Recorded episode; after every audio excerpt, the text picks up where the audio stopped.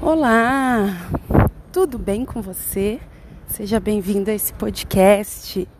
Eu sou a Aline Cardoso e hoje eu quero que a sua manhã fique mais florida, porque eu falo manhã porque eu estou na minha manhã, incrivelmente de feriado em São Paulo, é uma quarta-feira, e eu estou caminhando, sentindo todo o meu pé aqui no chão, desde o calcanhar até a ponta dos pés, e analisando tudo que tem ao meu redor, né?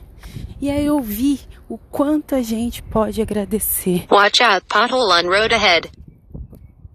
Olha, eu tava olhando no mapa porque eu queria vir nessa avenida, deixei o carro mais distante e vim nessa avenida é, caminhar por ela, porque eu acho ela linda e nunca caminhei por ela, só de passeio de carro. Então agora eu vou levar o meu corpinho passear por ela.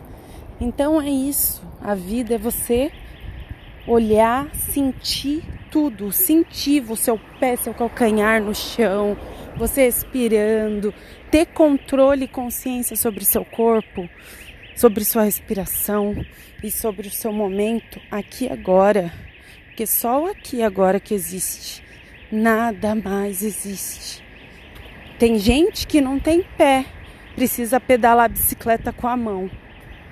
E aí tem gente que não pedala porque reclama de alguma má condição.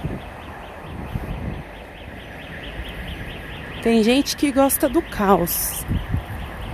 E tem gente que sabe que é no caos que a gente encontra a nossa verdadeira paz. Não tem como você encontrar paz quando tudo está em paz. Você encontra paz quando tudo está um caos.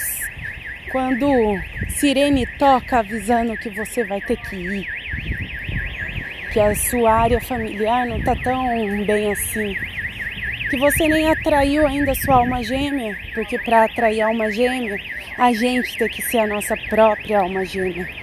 A gente tem que se amar. A gente tem que se valorizar. A gente tem que olhar para o nosso passado, nossos ancestrais e agradecer.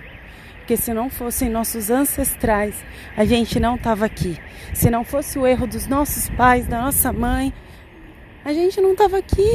Eles erraram, tá tudo certo. Eles ensinaram muitas vezes gente errado, tá tudo certo. Isso serve para nossa evolução.